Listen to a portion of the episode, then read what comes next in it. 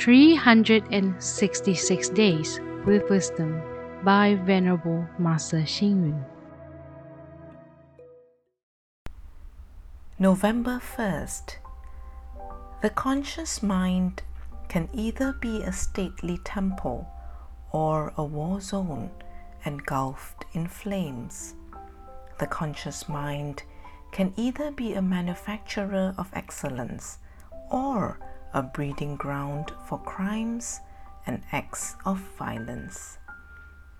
We may not know whether there is an almighty human in the world, yet we can confirm that we have an omnipotent conscious mind. We can be living in a simple basic room, but our mind can reach a thousand miles away. We can be walking on a path, but our mind can travel to realms of heaven or hell. Our mind is busy wandering in all forms of roles. Sometimes we are the enlightened Buddha, and sometimes the compassionate Bodhisattva, but we can also be as stubborn as animals or as greedy as hungry ghosts.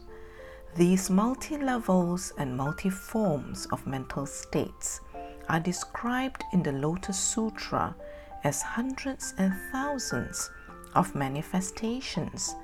This is high level philosophy illustrating our mind to be a wonderful artist. Our mind can draw a beautiful scenery or a dark back lane. Our mind can also be a skillful craftsman.